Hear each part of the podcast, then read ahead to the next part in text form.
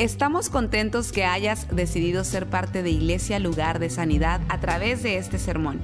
Tal vez estás en tu automóvil, haciendo ejercicio, en el quehacer de tu casa o simplemente disfrutando tu día. Es nuestra oración y nuestro deseo que tú recibas lo que Dios tiene para ti. Si te es posible, te recomendamos que tomes notas de lo que Dios te hable el día de hoy. Hoy comenzamos una serie que me gusta mucho, se llama En sus marcas. Vamos a estar en las próximas semanas hablando de esto. En sus marcas viene, usted sabe, de cuando en la carrera va a empezar, que dicen, en sus marcas, listo, fuera, ¡Pay! dirán él. Eh, esto es, y yo voy a estar explicando esto porque en sus marcas quiere decir estar listos y en espera. El corredor está en una posición de preparación para la carrera. Y en esta semana vamos a estar hablando de evangelismo.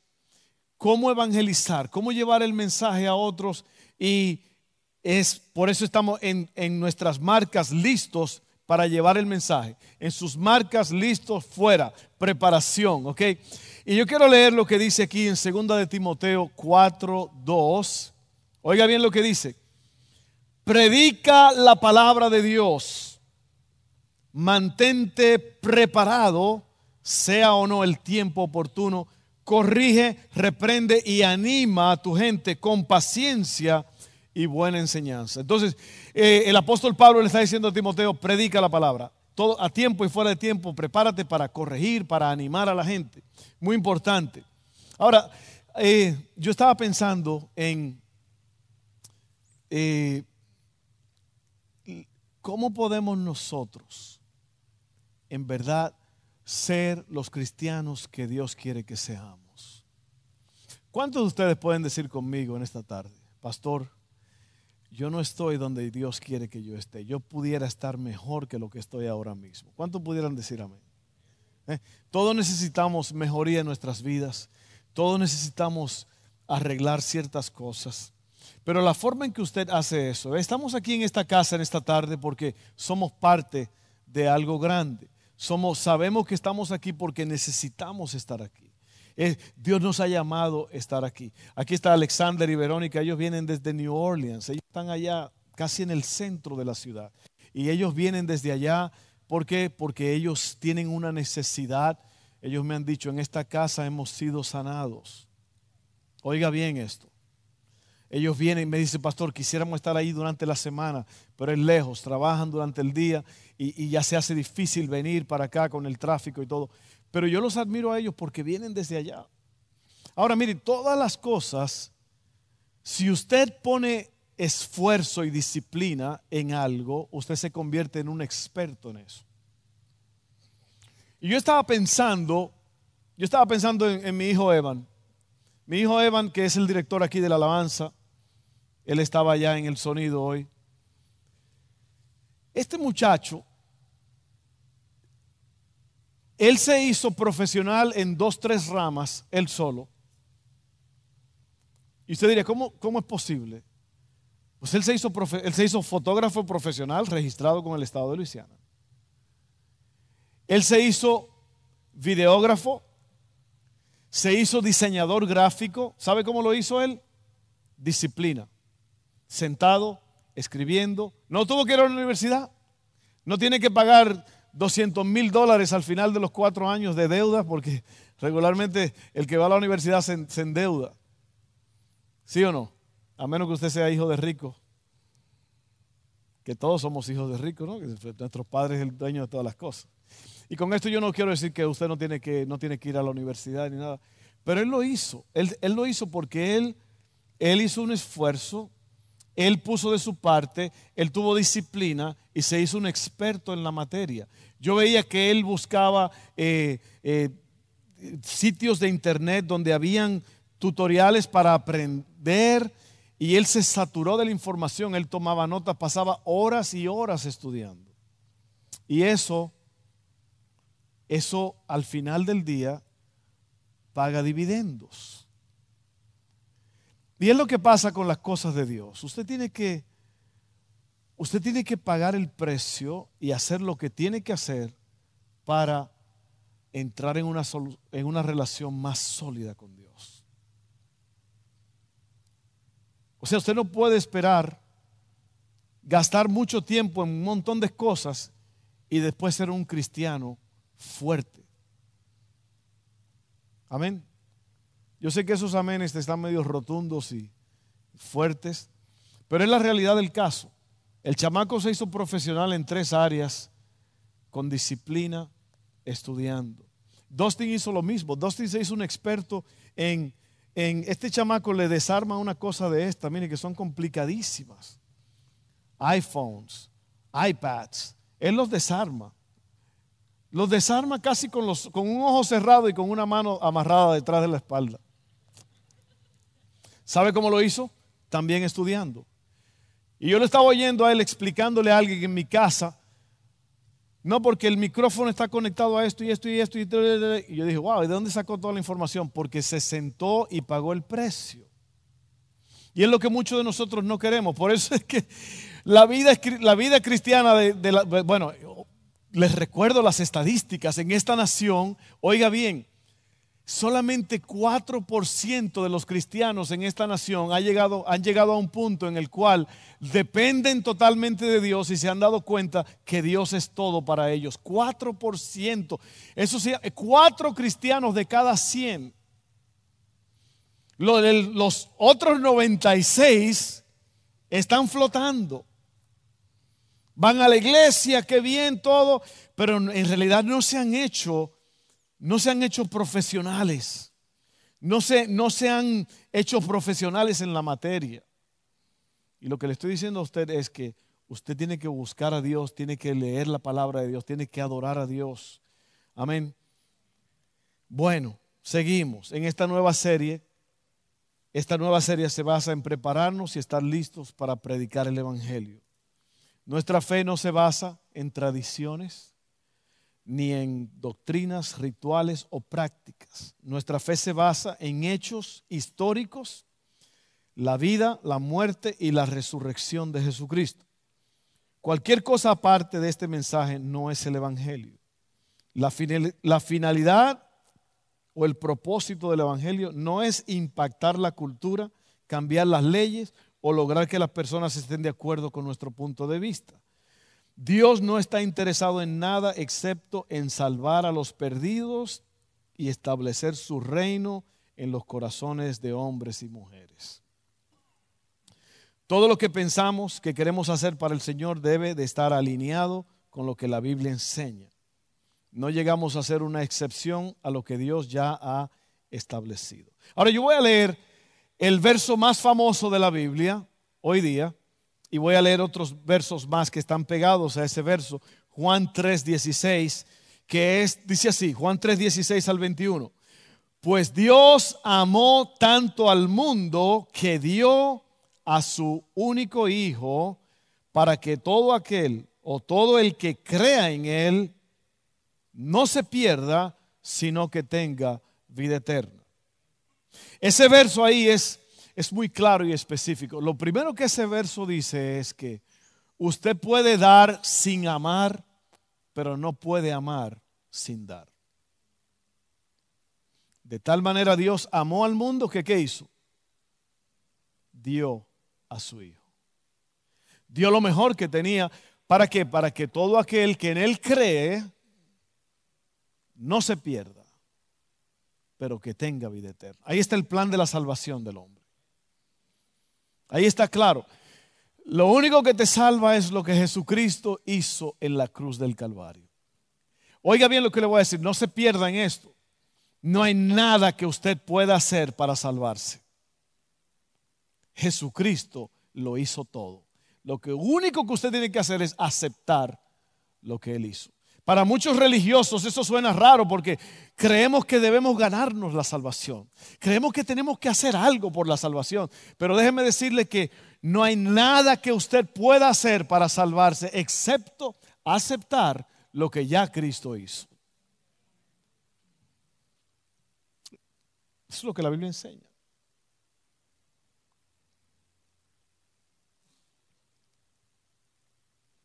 Entonces sigue diciendo, Dios no envió a su Hijo al mundo para condenar al mundo, sino para salvarlo por medio de él.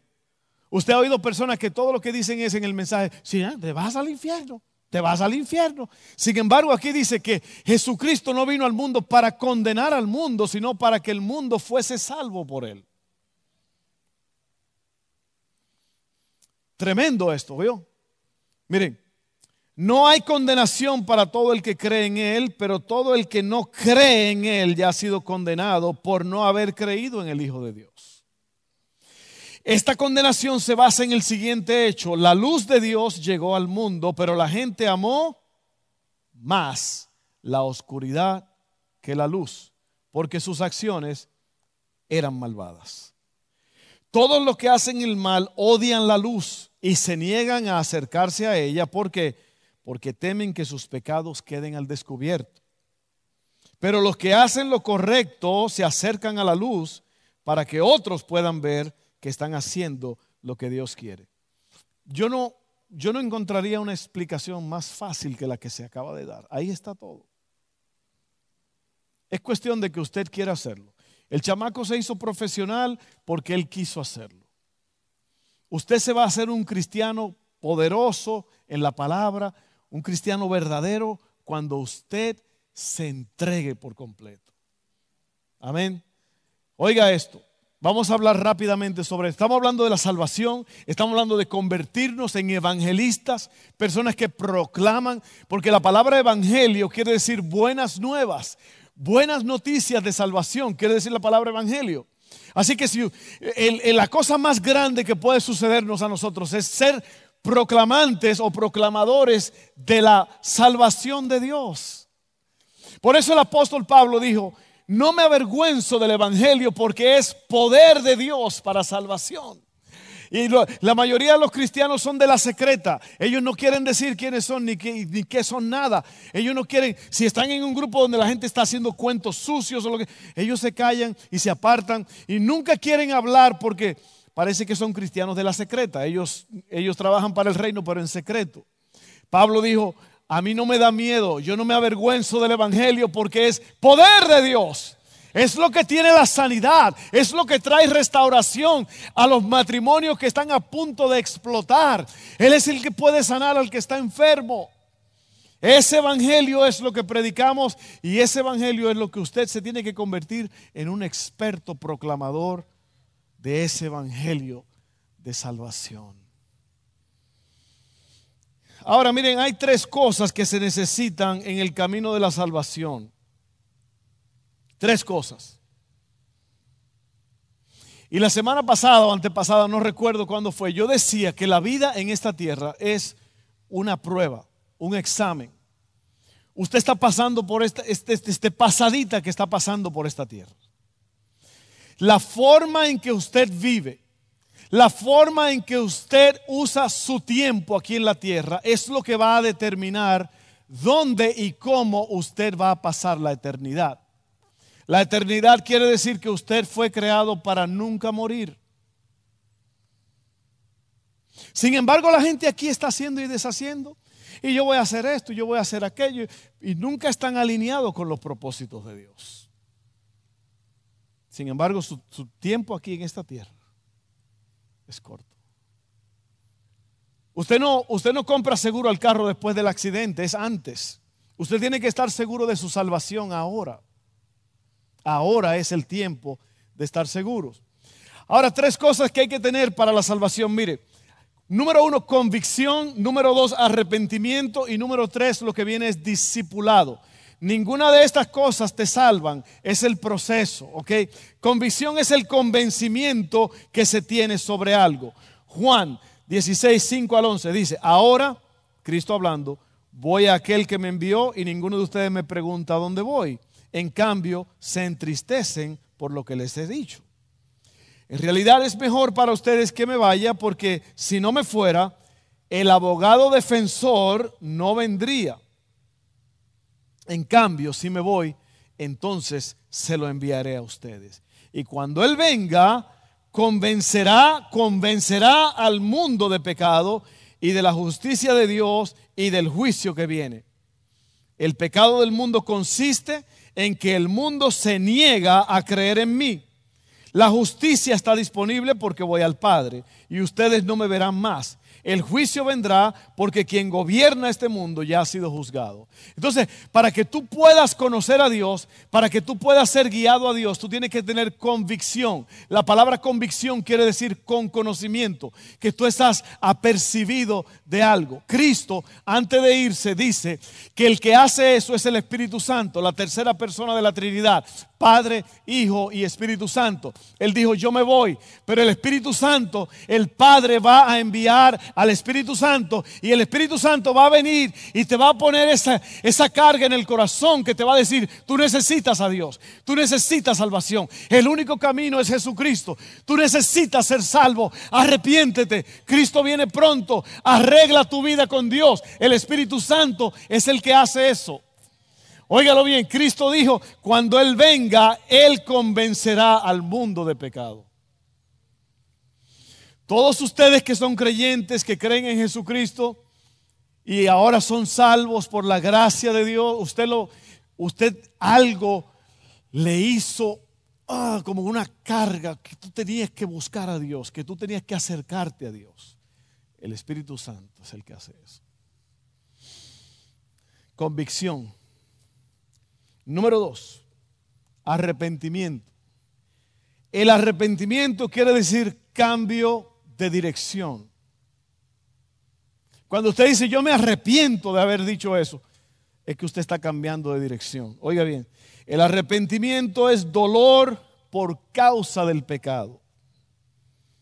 Hechos 2, 38 al 39 dice, Pedro contestó, cada uno de ustedes debe de arrepentirse de sus pecados y volver a Dios.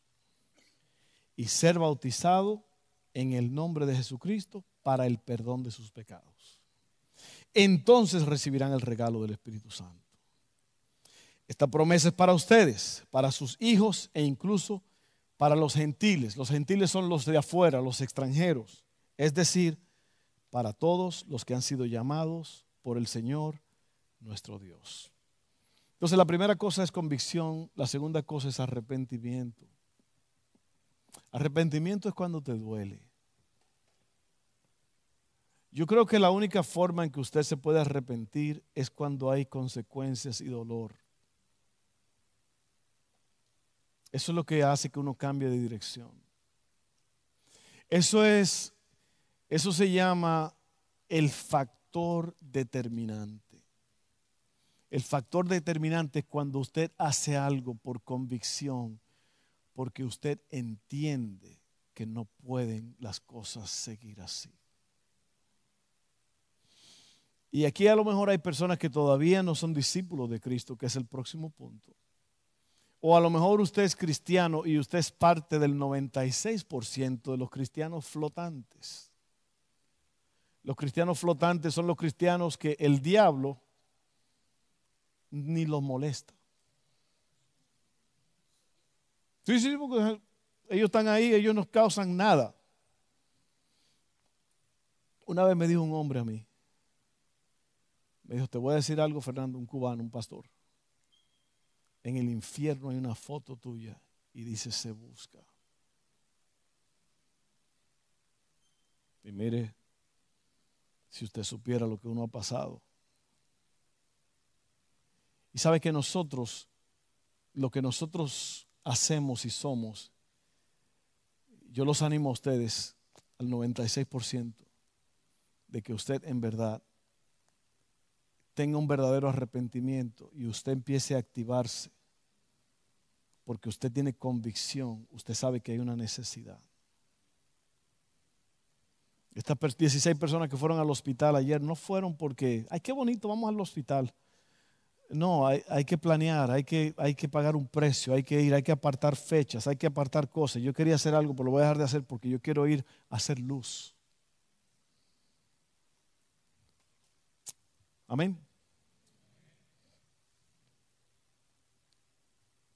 Oiga bien.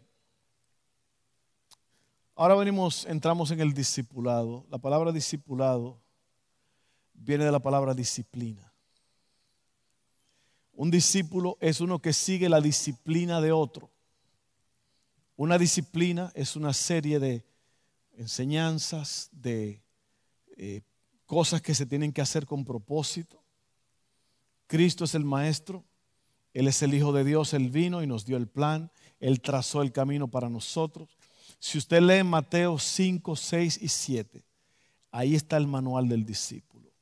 Ahí habla sobre ser luz en esta tierra, sobre ser sal en esta tierra, ahí habla sobre el adulterio, ahí habla sobre la falsa espiritualidad, que muchos cristianos son falsamente espirituales, ¿lo sabían?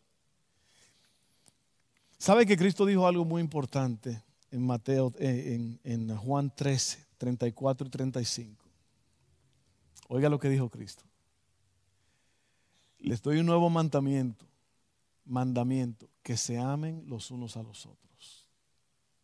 Y luego en el próximo verso dice, en esto el mundo se va a dar cuenta que ustedes son mis discípulos cuando se amen los unos a los otros. Más de 50 veces el Nuevo Testamento usa esta frase, los unos a los otros. Lo raro del caso, lo que me asombra a mí, es que Cristo no dijo que tus oraciones iban a mostrar que tú eres discípulo de Él. Él no dijo que tus ofrendas iban a mostrar que tú eres discípulo de Él. Él no dijo que tener la iglesia más grande. O Él no dijo que ser muy espiriquitinguis, como dice mi amigo Abraham. Espiriquitingui son la gente que se creen muy espirituales y siempre tratan de mostrar una simple una, espiritualidad. Déjame decir una cosa, usted sea honesto con Dios. No hay tal cosa como una falsa espiritualidad. Usted eso no es. Y esa falsedad de tratar de aparentar algo, usted no tiene que aparentar nada. Si usted es doctor, usted no tiene que aparentar que es doctor. Usted pagó el precio, usted se quemó los ojos, usted abrió cuerpos, usted estudió. Usted es doctor porque es doctor, no porque usted está aparentando nada. Usted es cristiano porque es cristiano, porque usted tiene convicciones. Usted sabe que Jesucristo vino a este mundo, pagó y murió por nosotros y resucitó y está a la diestra del Padre y viene pronto otra vez a buscar a su iglesia. Eso es convicción. Eso es convicción. Necesitamos más de eso. ¿Qué quiere decir ser un discípulo del Señor Jesucristo? Y luego él dice allí, déjeme terminar el pensamiento. En eso van a conocer que se aman. Qué tremendo. Ve porque cuando cuando se aman, ve, para poder amarse uno a otro tenemos que vernos, ¿verdad? Y sentirnos, mirarnos a los ojos y decirle a uno con sinceridad, ¿cómo estás, hermano? ¿Cómo te sientes? te amo, te amo, hermano. Un abrazo. Como dijo Roberto Carlos. ¿Sabe que hay gente que se han ido a esta iglesia porque yo canto aquí? Y Roberto Carlos dijo, tú eres mi hermano del alma, realmente el amigo. Abrazo festivo. Eh, ese es el amor. Usted sabía que Roberto Carlos creció en la iglesia, sus padres pastores, allá en Brasil. Esa canción no salió del mundo, esa canción salió de el amor de Dios. Ese abrazo ese abrazo cálido, cuando tú le das un abrazo a un hermano y lo miras verdaderamente, le dices te amo, tú lo aceptas como es sin condenarlo. Eso fue lo que Cristo dijo, se van a conocer, la gente va a saber que se aman, que son mis discípulos porque se aman los unos a los otros, no por cuánta Biblia conocen. Hay gente que se conoce en la Biblia de atrás para adelante y de adelante para atrás y viven como el mismo diablo. Todo es de aquí para afuera. Mucha, mucha espuma y poco chocolate, como dice. Usted está haciendo un chocolate abuelita. ¿Cuánto conocen el chocolate abuelita? Eh? Y si usted lo, en mi país era chocolate embajador. Usted machaca el chocolate, ¿sí o no? Y usted lo está cocinando. Y si usted lo descuida un momento, sube, ¿verdad? la espuma. En mi país dicen, eso es lo que tú eres, mucha espuma y poco chocolate. Sí, sí, sí, son gente que aparentan espiritualidad. Y sabe que Cristo odiaba ese espíritu, ese espíritu de religiosidad. ¿Usted sabe lo que Cristo le dijo a los fariseos? Sepulcros blanqueados. Usted sabe lo que es un sepulcro, usted va a la tumba, usted ve la tumba muy bonita, pintadita, dice, pero por dentro huesos secos. El cristiano espiritual no lo anda anunciando, no anda diciéndolo. El cristiano espiritual usted lo nota, dice, mira, ¿y sabe cómo lo nota? Porque ama a la gente. En esto la gente van a saber que son mis discípulos cuando se amen los unos a los otros. Ahora vamos a hablar del discipulado, unos cuantos puntitos aquí y ya usted puede ir a comerse los frijolitos que dejó cocinando. ¿Cuántos están listos para esto? Usted sabe que para poder recibir de Dios usted tiene que estar a la expectativa. Usted tiene que quererlo. Usted tiene que desearlo. Amén. Si no, no. Usted va a un concierto de alguien famoso que a usted le gusta mucho. Usted va esperando, va a cantar las canciones que me gustan. Usted va con un espíritu de, alegría, de, de expectativa, ¿sí o no? Si no, no va. Usted tiene que venir a la casa de Dios con una expectativa más grande que esa. Porque aquí esta es la fábrica de los milagros. Aquí es donde usted recibe la gloria de Dios en su vida. Cambios extraordinarios. Mira lo que dice aquí, discipulado. ¿Qué quiere decir el discipulado? Ser un discípulo del Señor Jesús. Número uno, es alguien que ama al Señor Jesucristo por sobre todas las cosas y personas. En Lucas 14, 26 dice, si alguno viene a mí y no sacrifica el amor a su padre y a su madre, a su esposa y a sus hijos, a sus hermanos y hermanas y aún a su propia vida, no puede ser mi discípulo. Mateo 10:37 dice, el que quiere a su padre o a su madre más que a mí, no es digno de mí. El que quiere a su hijo o a su hija más que a mí, no es digno de mí. Ahí es donde la piña se pone agria. Ahí es donde las cosas se ponen color de hormiga, negras. Una vez tenía yo un jaquecito de cuero y, me dijo alguien, ¿es de piel? Sí, de piel, de piel de hormiga. Tuvieron que matar 18 millones de hormigas para hacer piel de hormiga. Imagínense quitándole la piel a una hormiga.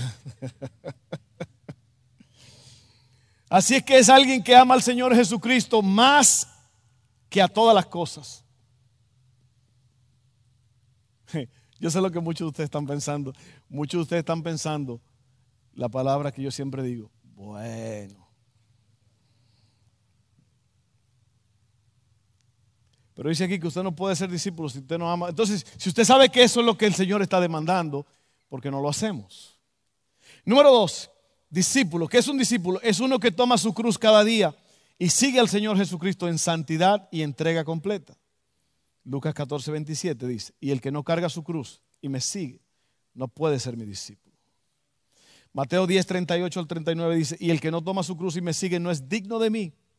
El que encuentra su vida la perderá y el que pierda y el que la pierda por mi causa la encontrará. ¿Qué es tomar la cruz?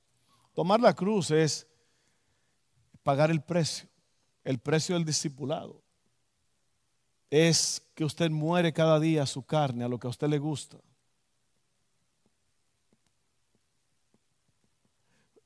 Hay muchas cosas de la vida de antes que a lo mejor a uno le gusta todavía. A veces uno es atraído por algo, ¿sí o no? Usted tiene que tomar su cruz cada día. ¿Cómo está una persona que está en una cruz? El que está en la cruz no se mueve. Está siendo crucificado y no se puede mover. Lo que está diciendo aquí es que tú no te puedes mover en las cosas que van a dañarte, pagar el precio. Estás crucificado.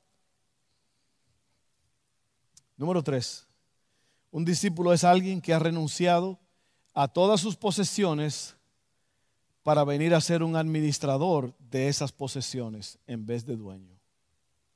Oiga, qué tremendo está eso.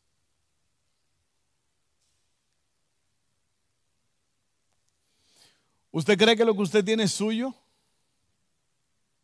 Muérase hoy para que usted vea quién. Dice la Biblia, oiga bien, dice la Biblia, que otros vienen a disfrutar lo que a ti con tanto esfuerzo te costó amasar. Mi mamá tiene un dicho que dice, a lo que nada nos cuesta, hagámosle fiesta. Si usted truena, como dicen en buen mexicano, usted truena, o sea, se va, te juites, dijo Cantinflas, te juites, te juites y ni quien te detuviera. Si usted truena, si usted muere, alguien más viene a disfrutar. La gente, y, cuídese, arregle sus cosas. Si usted tiene dos o tres pesos por ahí guardados y usted tiene cuatro o cinco hijos, arregle la cosa porque se vuelven enemigos todos cuando truena usted el papá y la mamá o lo que sea. Se andan matando, por, se hacen enemigos por los cuatro dólares que dejó papá en el banco. Yo sé, yo lo he visto, hermano, yo lo he visto, todos los días se ve eso. Oiga bien lo que es un discípulo. Es alguien que ha renunciado a todas sus posesiones para venir a ser un administrador de esas cosas. Nosotros decimos en mi casa, en mi carro, pero en realidad no es suyo. Si no lo ha pagado todavía en el banco. Mire, si usted debe, si usted todavía debe en su carro, no diga que es su carro. Diga que es del banco. O ese pertenece al banco, Bank of America. Un día va a ser mío, pero todavía pertenece a Investar. Pero mire, es alguien que ha renunciado a todas sus posesiones para venir a ser un administrador de esas cosas en vez de dueño.